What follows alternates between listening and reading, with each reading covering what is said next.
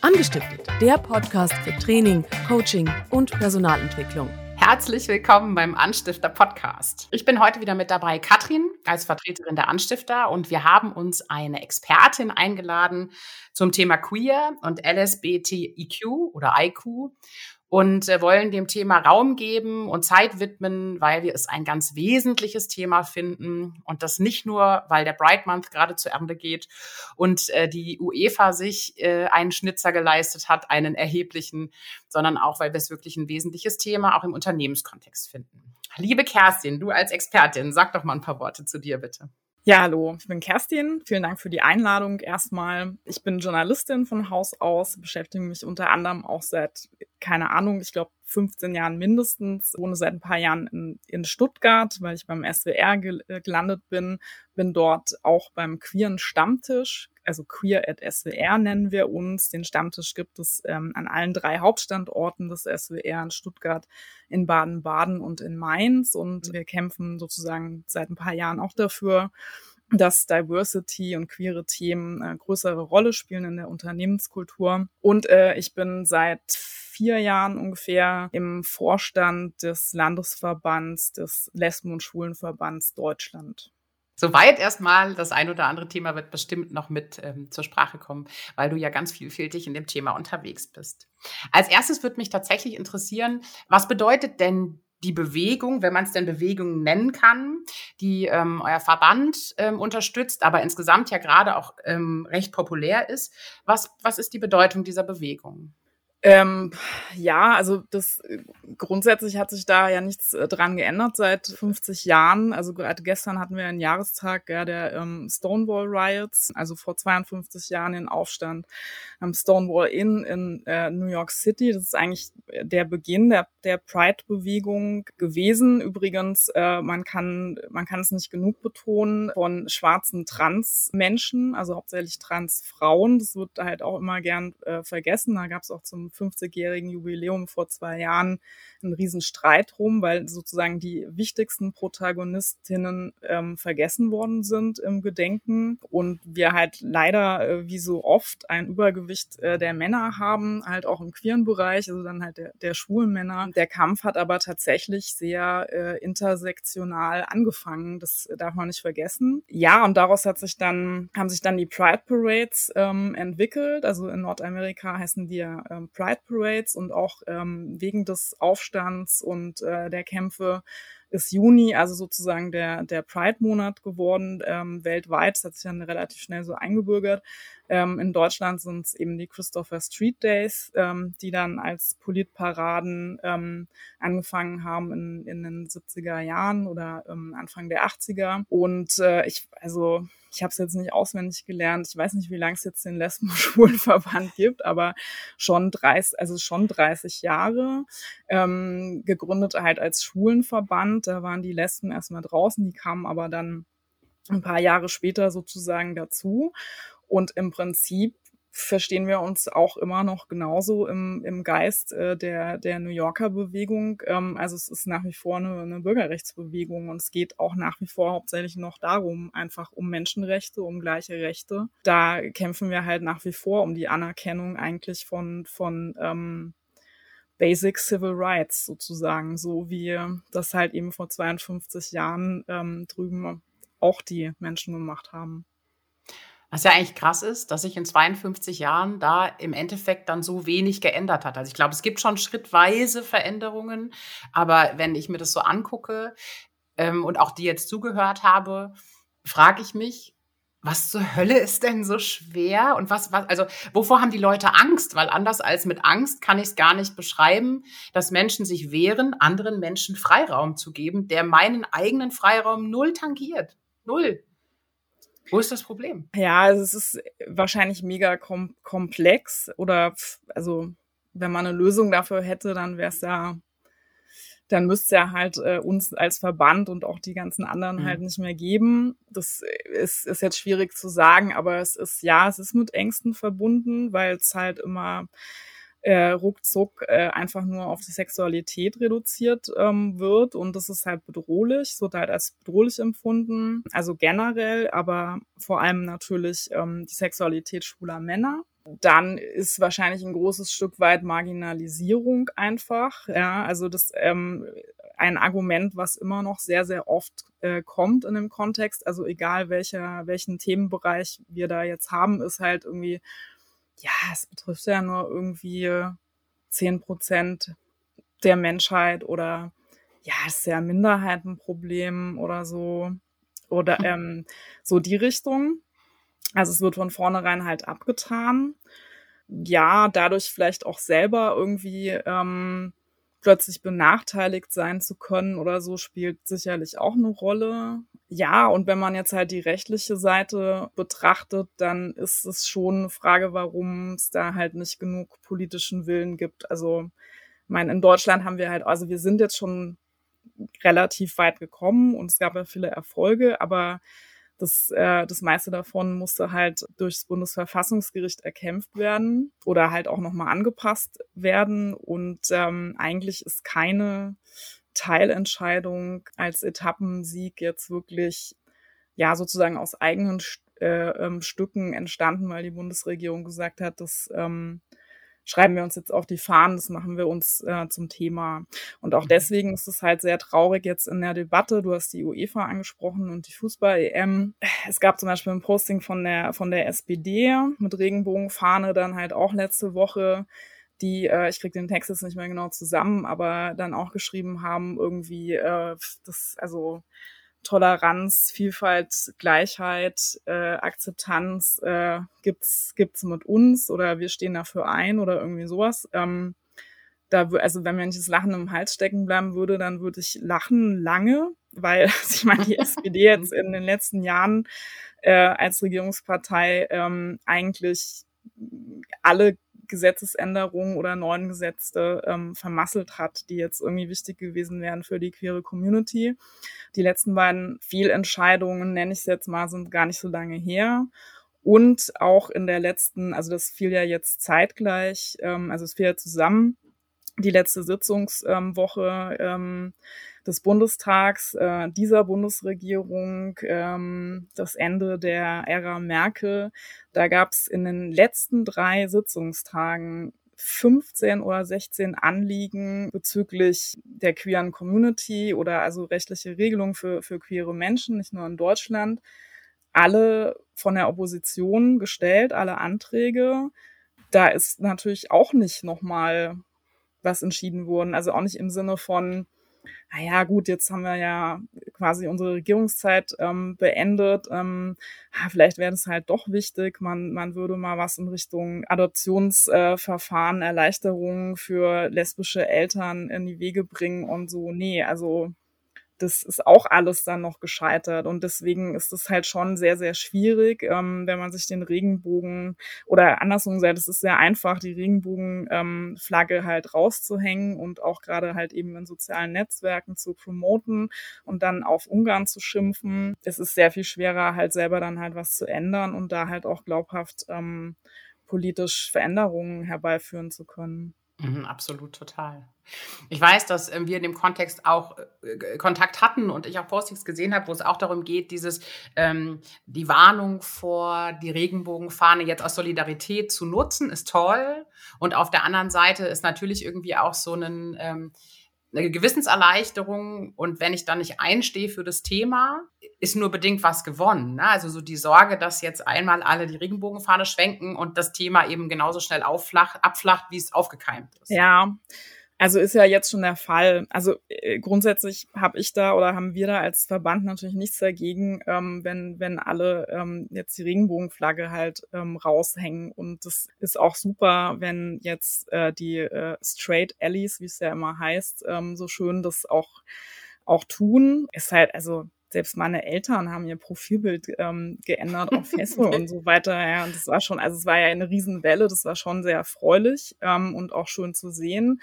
Ähm, aber da liegt halt genau das Problem. Bei allen normalen Menschen ohne Funktion, sage ich jetzt mal, ist es, ist es super. Und ich glaube auch schon, dass sich da was bewegt hat. Aber wenn halt PolitikerInnen das machen oder Unternehmen ähm, oder irgendwelche Lobbyverbände, dann ist halt schon die Frage, wie ernst es eben zu nehmen ist. Und da muss man weiterhin wachsam bleiben. Und es ist jetzt halt in den letzten Jahren auch gewachsen, dass halt Unternehmen im Pride Month mit der Regenbogenflagge und mit vorgeschobener äh, Diversity und Toleranz irgendwie werben. Gut ist klar, jetzt und also Unternehmen werben für sich, logisch, ist jetzt erstmal auch nicht verwerflich. Aber umso mehr muss man halt drauf gucken, ist denn jetzt ähm, deren Diversity Management authentisch ähm, oder haben die jetzt nur einfach irgendwas mal verzapft? So, wie sieht's denn bei denen eigentlich wirklich aus? Oder betrifft es auch nur manche Länder? Also, das kommt ja auch vor. Also, mhm. da sind ja auch schon Unternehmen identifiziert worden, die halt dann ähm, ganz klares Pinkwashing betrieben haben, weil sie halt jetzt in Deutschland oder halt in den meisten westlichen äh, Ländern irgendwie das natürlich problemlos machen konnten. Aber ihre Pride-Kampagne im Juni haben sie dann halt in, in Russland und in Saudi-Arabien und so halt lieber mal nicht gefahren natürlich. Und mhm. das ist dann halt schon wirklich sehr, sehr ähm, schwierig. Also deswegen grundsätzlich Aufmerksamkeit für das Thema ist, ist toll und wir freuen uns über alle Alliierten. Ähm, aber es ist halt eben auf der politischen Ebene und bei Unternehmen ist es, ist es halt schwierig. Da muss man dann halt immer nochmal prüf prüfen, folgen da halt Taten, wie ernst ist das gemeint. Mhm. Ich finde, ich bin immer wieder fassungslos, ne, auch wenn wir über das Thema sprechen, weil es mir auf kleiner Ebene ja durchaus auch begegnet, ne, also im privaten Bereich. Ähm, und ich bin dankbar für diese Erfahrung, weil ich sonst immer das Gefühl hätte, wir wären schon viel weiter unser Sohn, der ja einen extravaganten Kleidungsstil hat, der zwischen allen Genres wählt und auch super gerne Kleider trägt. Und auch da wir immer wieder hören, ja, habt ihr denn nicht Angst das? Oder ähm, habt ihr keine Sorge?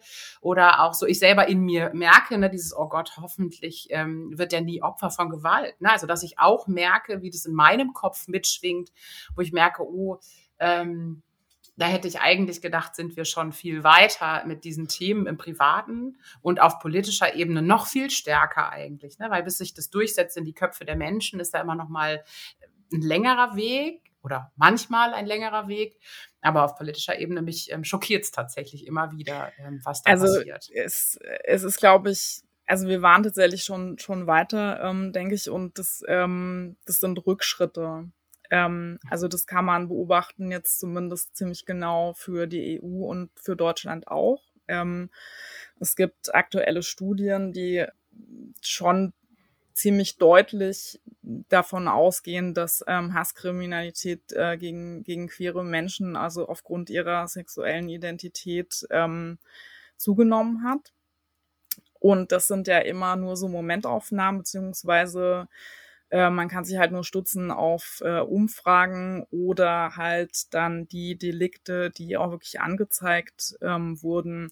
Und da sind wir beim nächsten Problem, weil, ähm, also wenn ich davon rede, dass in den letzten fünf Jahren 13 Prozent mehr Menschen angegeben haben, dass sie ähm, Opfer von äh, Gewalt geworden sind, ähm, aufgrund dessen, äh, was sie sind und wer sie sind, dann kann man halt davon ausgehen, dass halt die Dunkelziffer sehr, sehr, sehr viel höher liegt. Und vor allem natürlich bei, bei ähm, Transmenschen, bei Lesben vermutlich auch eher, also weil das dann vielleicht noch schambehafteter ist. Ähm, weil das in Bereichen passiert ist, ähm, wo sie sich sonst auch verstecken, weil sie nicht komplett out sind im gesellschaftlichen Leben. So, also da gibt's, da gibt's viele Gründe. Ähm, es kommt halt auch noch hinzu, dass, ähm, dass es bei Frauen natürlich in der Öffentlichkeit, also wenn man jetzt Händchen hält und sich küsst, irgendwie jetzt als nicht so bedrohlich empfunden wird, als es bei Männern.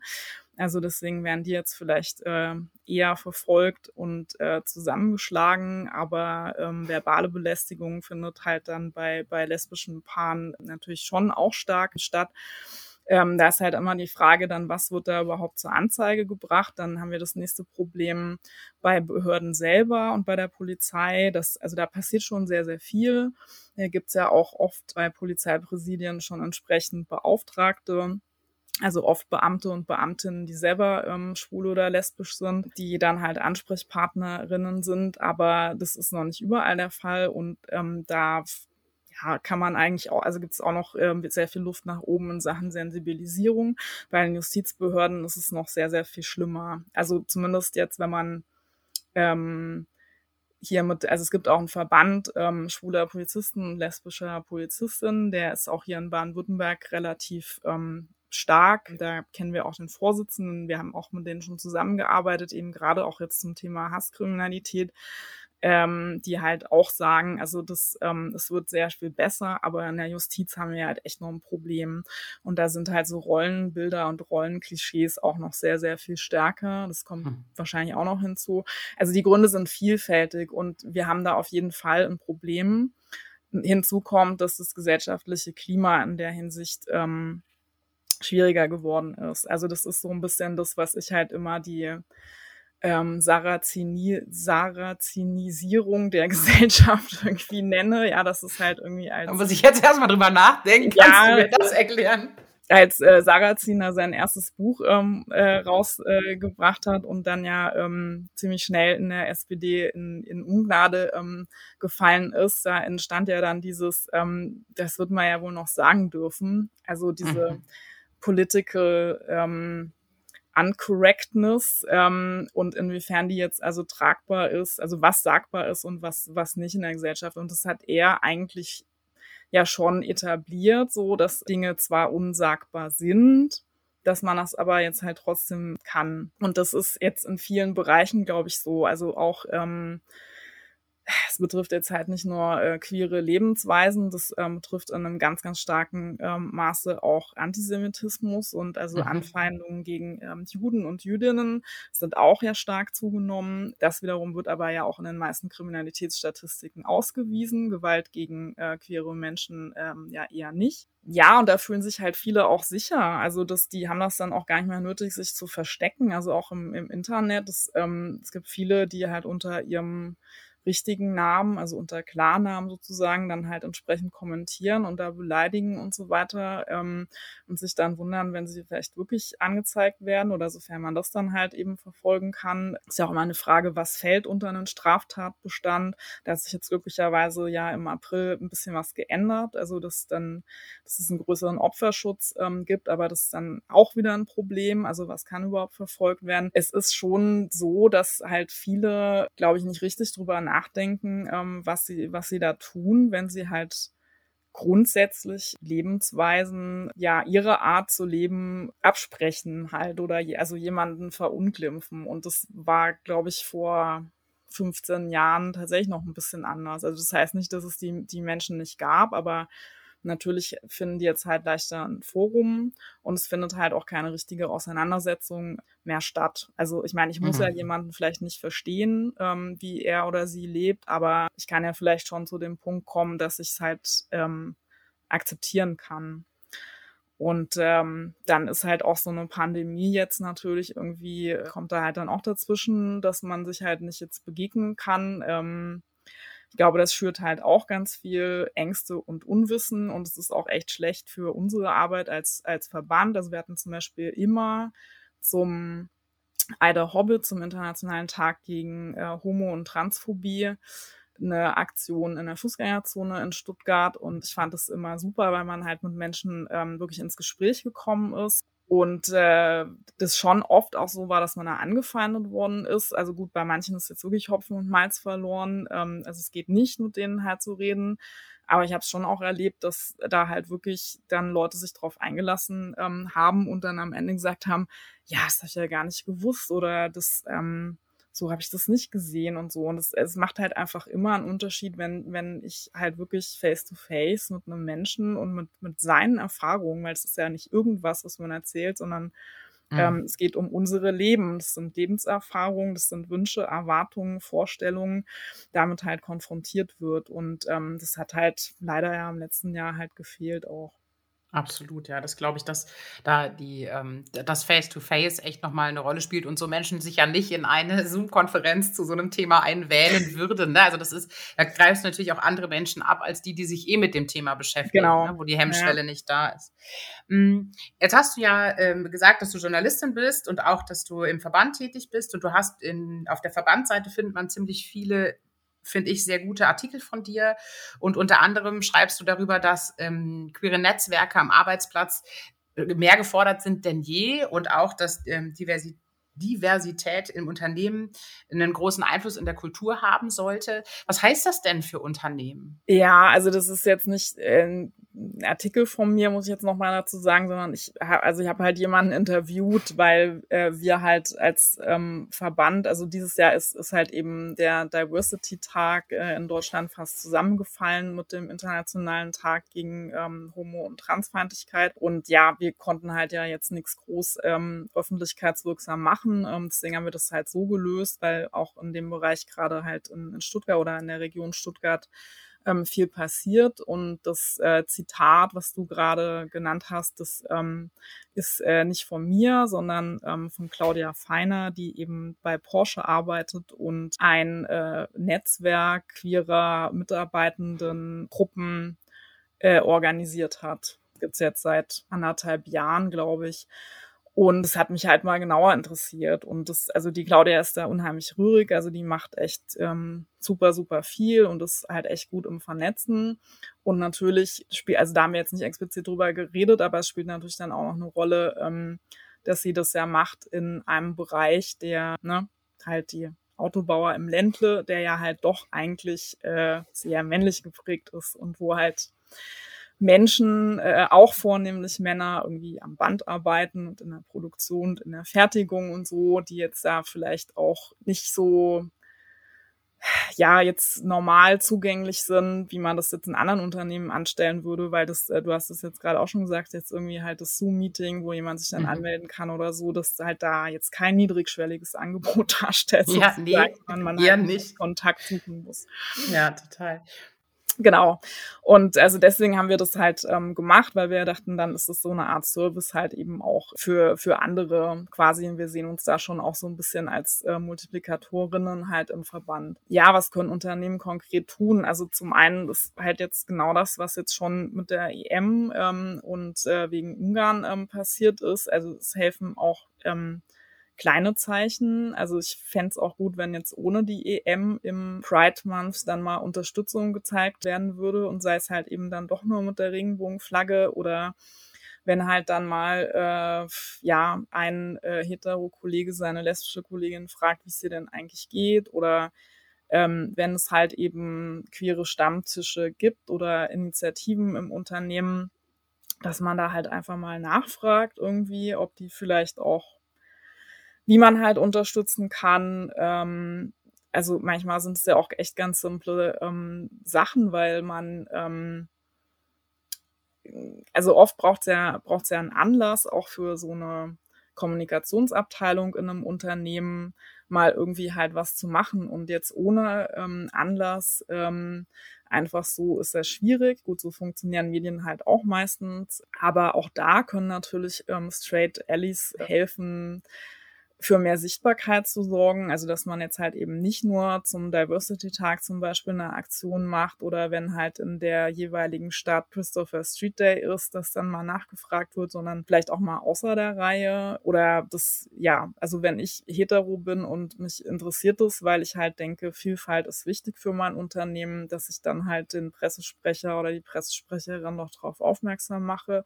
Oder wenn es es nicht gibt, vielleicht auch mal frage, warum denn nicht und so. Also es ist halt immer die Frage, inwiefern, ähm, also wie weit die Unternehmenskultur überhaupt ist in, halt in, in einer mhm. Firma. Daran lässt sich natürlich das dann auch ungefähr messen, wie niedrigschwellig da ähm, weiter vorgegangen werden kann. Also auch da ist, ähm, muss, müsste jetzt Claudia nochmal zitieren, die halt sagt, ähm, es sind kleine Schritte und es dauert alles sehr lange, aber es bewegt sich ähm, inzwischen was. Ja. Und ähm, auch da natürlich ist die Frage, wie ernst wird es genommen? Also die meisten ähm, Unternehmen sind ja der Charta der Vielfalt beigetreten. Das ist, glaube ich, das Einfachste, was Unternehmen machen können. Aber auch da liegt es dann natürlich an den Mitarbeitenden, das auch regelmäßig zu hinterfragen. Ja, was heißt es denn? Ist das jetzt nur ein Lippenbekenntnis? Steht es halt mhm. da ähm, auf der Seite, weil wir halt mal dieses Zertifikat da bekommen haben? Oder ähm, nimmt jetzt vielleicht jemand auch mal ein bisschen Geld dafür in die Hand und ähm, man macht jetzt irgendwie mal eine Kampagne oder so.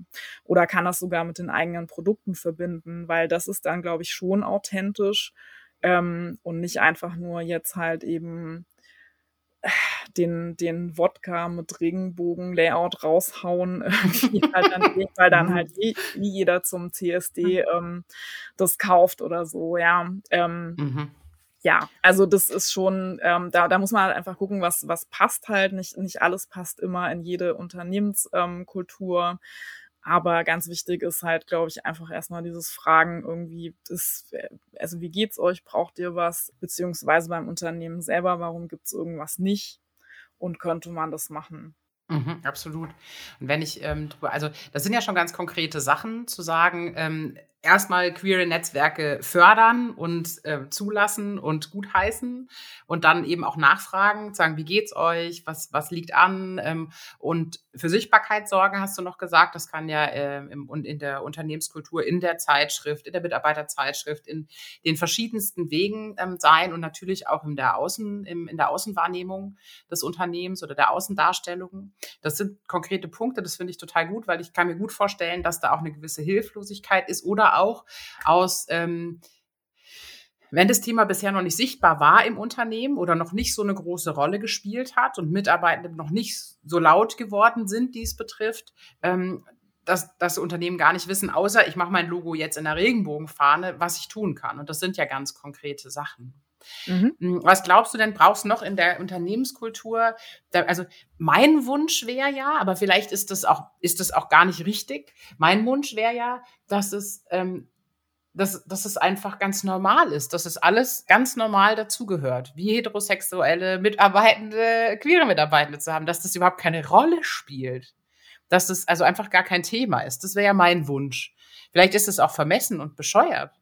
Ja, soweit sind wir jetzt halt noch nicht, weil dann ist, also sieht man ja auch an den anderen sogenannten Vielfaltskategorien, äh, ähm, also die Karte der Vielfalt teilt es ja ein, also da gehört ja dann Alter zum Beispiel auch noch dazu, ist eine Kategorie eben Frauen, äh, Menschen mit, mit Handicap, also da ist es ja auch noch nicht normal, mhm. sage ich jetzt mal und es wird jetzt äh, sicherlich nicht bei jeder Gelegenheit dran gedacht, so, mh, hm, wie können wir denn unsere RollstuhlfahrerInnen, wie können wir denen äh, das Arbeitsleben erleichtern oder ähm, was können wir da denn mal machen? Also man, man muss auch da so ein bisschen ähm, aus dem Bereich heraus halt dann auch noch denken. Also weil es soll ja mhm. dann auf der anderen Seite auch kein, kein ähm, äh, Wettbewerb der Minderheiten sein, sage ich jetzt mal böse. Mhm. ähm, das will ja sicherlich auch kein Unternehmen.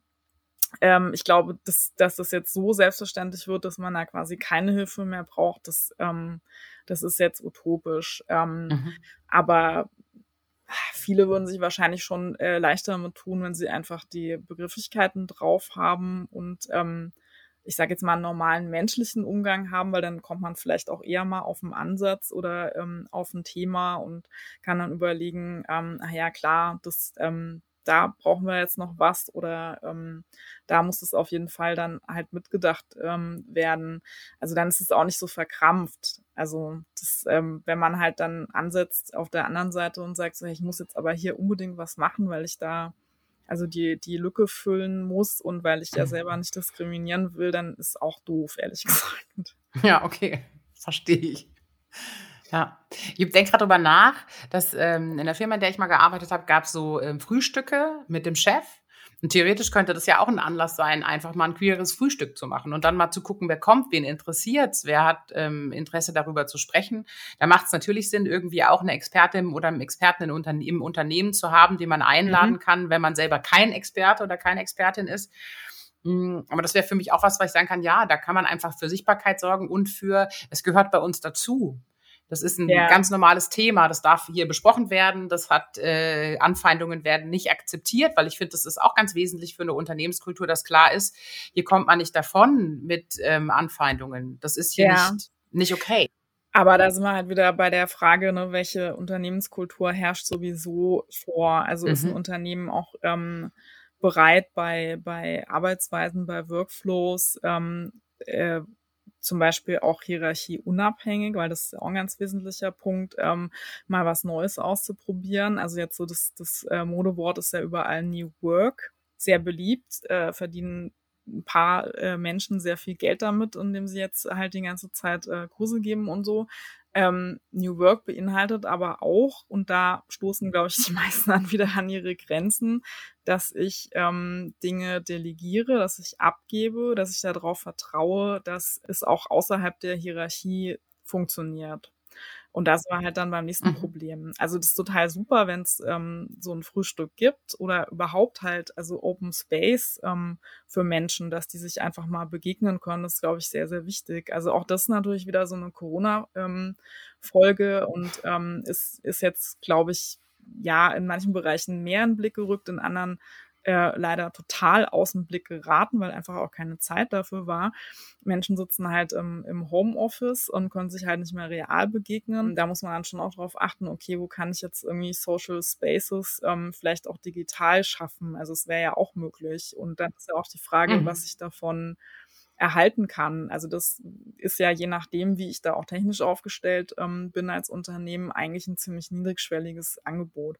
Heißt aber auch, ich muss an der Stelle halt loslassen und Kontrolle abgeben, muss dann auch da, darauf vertrauen, dass die Leute da selber gut mit umgehen können. Aber dann kann natürlich da auch was draus erwachsen. Ja, wenn man mhm. sich jetzt halt wieder treffen kann, warum nicht das halt auch ermöglichen, durchaus auch als Unternehmen anregen, das jetzt nicht den Mitarbeitenden ähm, selber überlassen, dass die sich jetzt äh, zum Stammtisch treffen treffen oder so. Also so klassische Stammtische sind, glaube also meiner Erfahrung nach eh out irgendwie. Also es ähm, mhm. wird ja doch oft dann damit verbunden, dass, dass Leute auch gerne was lernen wollen. Ja, dann ist halt die Frage, ist da mal ein bisschen Geld für da, dass man halt eben irgendwelche ExpertInnen sich einladen kann oder eben für die Vernetzung mit anderen kann man irgendwie daraus äh, thematisch mal ein Jour fix machen oder so, wo dann halt einfach alle, die an einem Thema interessiert sind, dann da hinkommen können und so. Also ja, da gibt's schon Möglichkeiten und es ist auch wichtig, dann halt Räume der Begegnung ähm, zu schaffen. Aber ja, bei vielen, wo das jetzt stressiger geworden ist durch Corona, ist genau das dann natürlich eher wieder schneller weggefallen. Also das wird sich dann jetzt in den nächsten Monaten zeigen, wie, wie da der Weg so ist. Aber auch digital ist es natürlich möglich. Ja.